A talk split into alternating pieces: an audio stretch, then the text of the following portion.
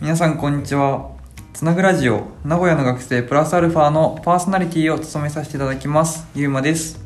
この番組は一般社団法人つなぐことの学生インターンが名古屋の大学生事情やつなぐことの活動を面白く紹介していく番組となっております。ぜひ通勤通学講義中ななど好きな時間に聞いてください。もし面白いなと感じたら友人との話ネタにしていただけたら嬉しいです。後半2つに行きたいなと思ってるんですけどもあのまず1つ目がやってよかったなって思う M&A のお仕事についてお聞きしてもよろしいでしょうか、はい。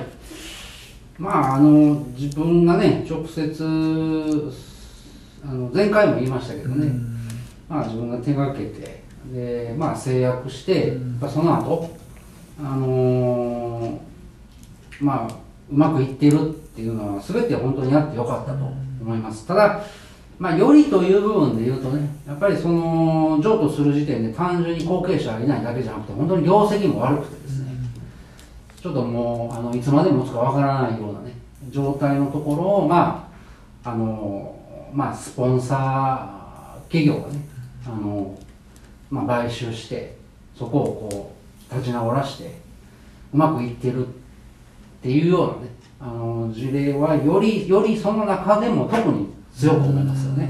うん。なるほど。うん。ありがとうございます。逆にもうやりたくないなって感じた。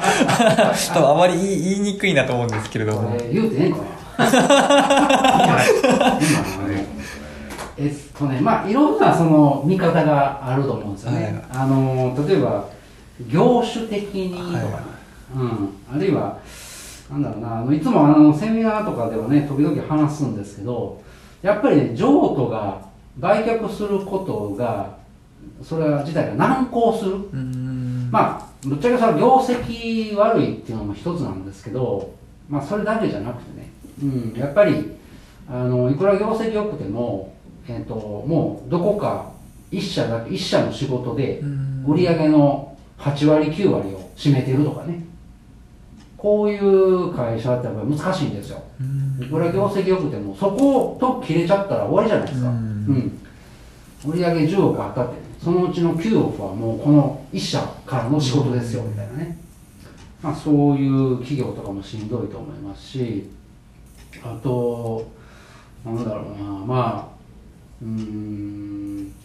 やっぱりあのちょっとコンプライアンス系で問題があるところとかねはいはい。うん、やっぱりあとそのまあ今までの経験の中で言うとやっぱりちょっと土壌汚染を気にしなきゃいけない業種とかね。やっぱこあれは難しいですよね、まあ業種的にはねあのいくつかやっぱり、うん、あうん。難しいなって思う業種もやっぱりあります。最近だとやっぱりクリーニング屋さんとかねなと思いますよね、なかなかあのーまあクリーニング屋さん自体がやっぱりもう業界がねピーク時も市場が今半分になってるとかね。うん。どこも今コロナで業績悪いとかね。そうなってくるともう譲り受け手がそもそもほとんど存在しないっあていうふうなあの形になってくると。あもう買いたいっていう手が上がらないっていう。逆に言うと買える会社が少ないっていうんですかね。買える会社が少ない。そうです。買えるだけの体力を残って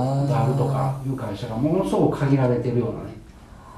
あの業種とかやっぱそういうのはしんどいですよね。うんまあ、結構その業界業種ごとでやっぱ結構変わってくるっていうイメージで大丈夫でしょうか？そうですね。やっぱりあの極端なこと言うと誰がやってもうん。あの成立するっていうような業種もはいはいありますし、なんか例えばか、まあ、そういうだあのうまくいきやすい業種っていうのは、うん。なんか出せる範囲でいいんですけど、うん。まあどうどういった例がありますか？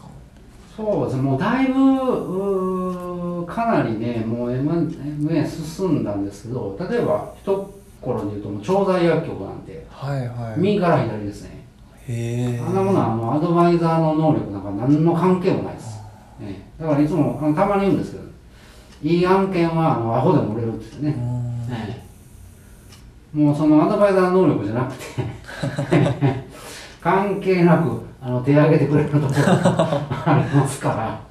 はいマッチングも何もクソもないですよね、はいそこにあの何かこうアイデアとか、うん。はいそういうのは何にもないですよね、えもうよ横にスライドしとけえば、もう本当に右から左ですよ、うん。なるほど。例えばね、はい、一例を挙げるとしたらあそういうところはすぐ、まあ、買い手がつきやすいです、まあ、もちろんね調剤と一口に言ってもそのいろんな業態があるので、あのーまあ、やっぱりいわゆるこう門前の薬局とかは割とね、あのーそういうのも見つかりやすいですよね、うん、手挙げてくれるとこいっぱいあります。よね、だからあとは比較的やっぱりこう安定してるはいはい。っていうんですかね。そのビジネスモデルがあまりこう変わらないっていうんですかね。うん、やっぱハイテクの業種ってやっぱり技術革新が起こったらやっぱそのビジネスモデルがすぐ崩壊しやすいじゃないですか、よく代表例で言うと例えば どうだろうこういうビールのね清掃してるような会社とかはこれあんまりねまあもちろんそれは将来的にはおばちゃんの代わりにロボットがやるっていうふうになるかもしれないですけど少なくともこの清掃をするということ自体は変わらないですよね、うん。うん、こういう業種っていうのは比較的こう安定してるんで。あとまあももっと大きなくくりで言うとあのやっぱり食品とかっていうのも比較的、はいうん。まあねこのコロナの中でも、うん。まあ巣ごもり需要をとらあの、うん。に当たる業界っていうのは安安定してるから伸びてるって言われてますけどその中にやっぱりどうしても人間衣食住の中で、ねうん。まあ、どどれももちろん欠かせないんですけどまず食っていうのはね、うん。うん。やっぱりありますからね、うん。なるほど。まあ、そういうふうなところはやっぱ強いですよね。うん。うんわかりました。ちょっとあんまり今回あのススーさんが出てくる場面がなかったんですけれども何か？M&A の話だからね。次でね。次。なんかなんかっていうかでもねあのー佐子さんあれですよなんか。僕が知ってるだけでもその何回かお客さんにな軟禁されてますからねなんか。軟禁？軟禁。な軟禁？軟禁されてますよね。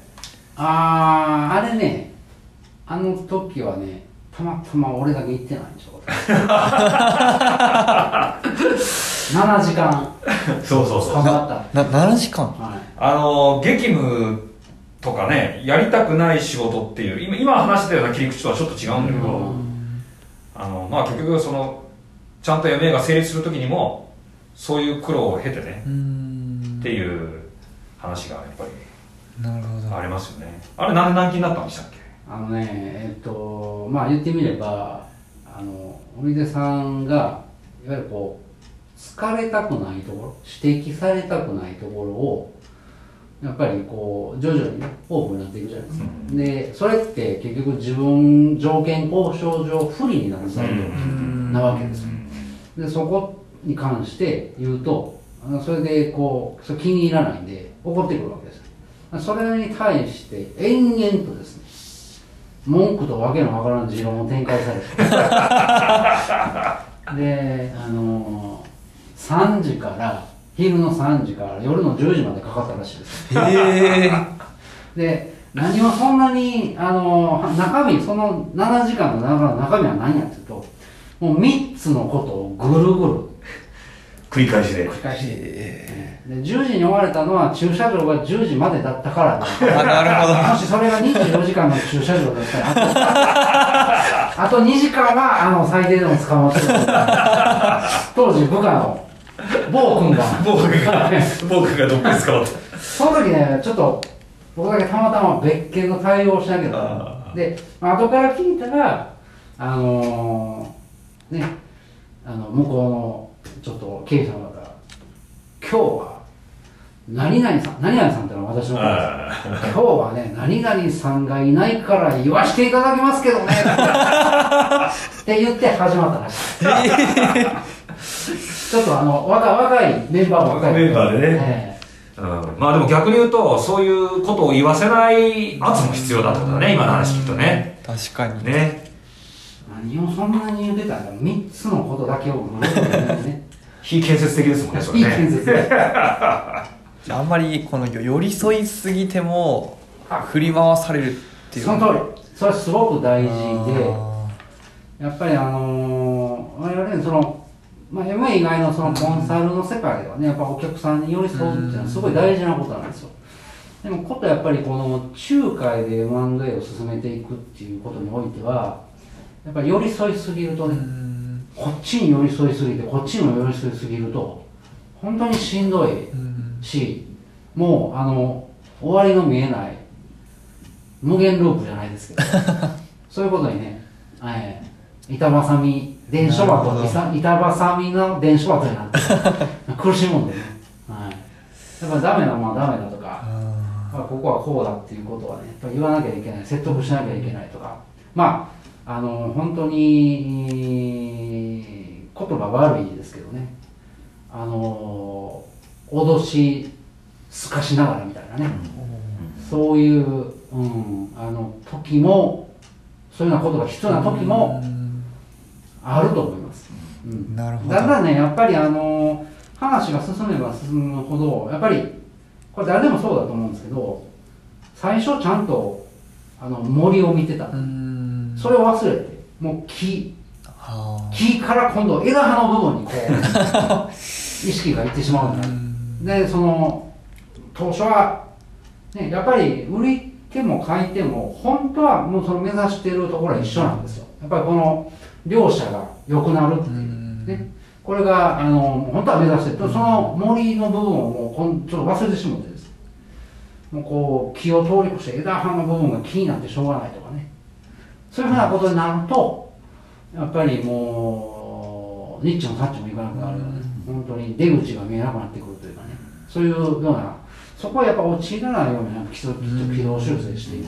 だからよく言われるのはやっぱコンダクターっていうね、はいはい、うん、やっぱりあの仲介者っていうのはやっぱコンダクターだと、うん、そういうふうなねあのことがやっぱり、えー、まあ重要かなっていうふうに思いますよね、うん、なるほど深いよ。深いですね。いやめちゃくちゃいい話が聞くことができてよかったです。っていう感じで今回はあの前回に引き続きスーさんとサコさんに、えー、ゲスト出演をしていただきました。本当にありがとうございました。はいありがとうございました。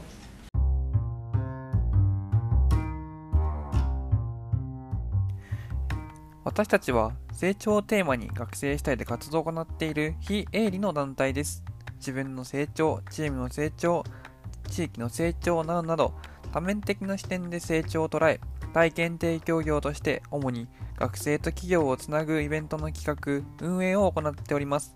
詳しくはラジオのプロフィール欄や各種 SNS、Twitter、Instagram をチェックしてみてください。じゃあ、バイバイ。